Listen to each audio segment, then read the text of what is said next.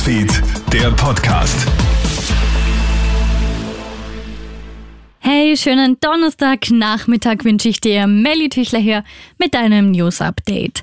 Ohne Impfung wird es richtig teuer. Gesundheitsminister Wolfgang Mückstein und Verfassungsministerin Caroline Edstadler haben heute den fertigen Gesetzesentwurf zur Impfpflicht präsentiert.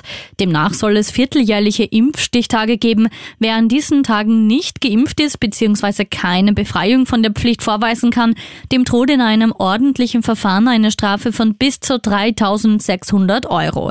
Die Impfpflicht gilt für alle ab 14 Jahren. Ausgenommen sind Schwangere und Personen, Personen, die aus gesundheitlichen Gründen von der Impfpflicht befreit sind. Alle Infos und Updates dazu findest du auch online auf kronehit.at. Die Regeln an den Schulen bleiben bis Weihnachten. Auch nach dem Ende des Lockdowns bleibt bis dahin die Präsenzpflicht ausgesetzt. Bis zu den Ferien müssen die Schüler laut Bildungsministerium außerdem weiter auch während des Unterrichts Maske tragen und, egal ob geimpft oder nicht, dreimal pro Woche einen Test durchführen. Am 7. Jänner bleiben die Schultore bundesweit geschlossen. Die meisten Bundesländer und darüber hinaus viele Schulen haben dies ohnehin bereits im Herbst vorgegeben.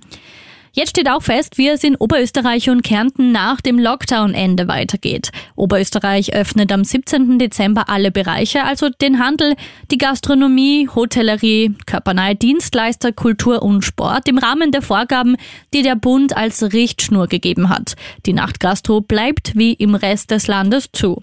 Kärnten wird am kommenden Montag den Handel öffnen. Gastrobetriebe sperren erst am Freitag, dem 17. Dezember auf.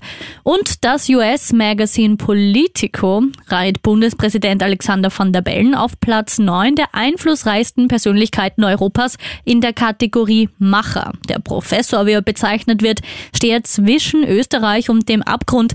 Das Magazin schreibt, seit seinem Amtsantritt 2017 hatte der Präsident der Alpenrepublik mit drei Regierungskrisen Krisen zu tun, was ihn zum politischen Feuerwehrmann macht. Platz 1 geht in dieser Kategorie an Deutschlands neuen Kanzler Olaf Scholz. Krone Hits, Newsfeed, der Podcast.